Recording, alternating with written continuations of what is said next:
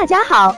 欢迎收听接好运啦 FM。如果你正在准备孕育宝宝，却不知道怎么科学备孕，或者正和试管婴儿打交道，都可以来听听我们的好运大咖说。大咖说什么？说说怎么轻松接好运。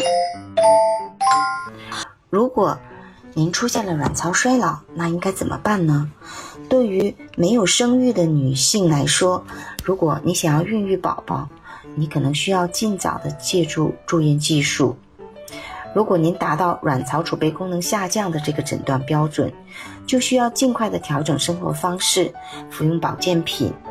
嗯，如果您的子宫、输卵管、精液等等一系列的检查没有发现异常，仅仅是一个卵巢功能。下降的表现，那么短期内呢可以尝试自然受孕，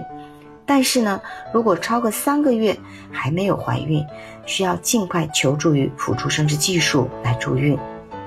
那目前来说呢，嗯，辅助生育技术针对这部分卵巢功能下降的病人呢，呃，通常用的一个促排卵的方案呢，就是拮抗剂方案，那也有微刺激方案，嗯，黄体期促排卵方案。嗯，和自然周期方案和随时启动方案等等，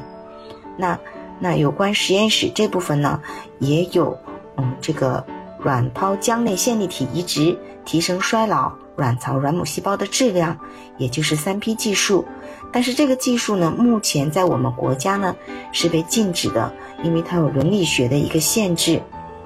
那我们国家针对于这部分病人呢，在嗯郑州大学，他们是有用原始卵泡体外激活与卵巢组织移植技术，那也有生育了宝宝，但是这个呢也是几率嗯不是很高的，也相对来说是比较难的一个嗯比较高质高技术的一个手术，嗯，那还有呢就是卵巢内干细胞移植恢复。嗯，这个 POF 也就是卵巢，嗯，功能下降的这个卵巢的卵泡发育，那这个呢，目前来说呢是属于一个科研阶段。那如果说是，嗯，通过试管技术你也难以获得这个健康的宝宝，那最后呢，实在没有办法的情况下，就只能借助于，嗯，借卵这项技术。嗯，然后形成胚胎移植到您的子宫内，这样呢也可以嗯实现当妈妈的这个梦。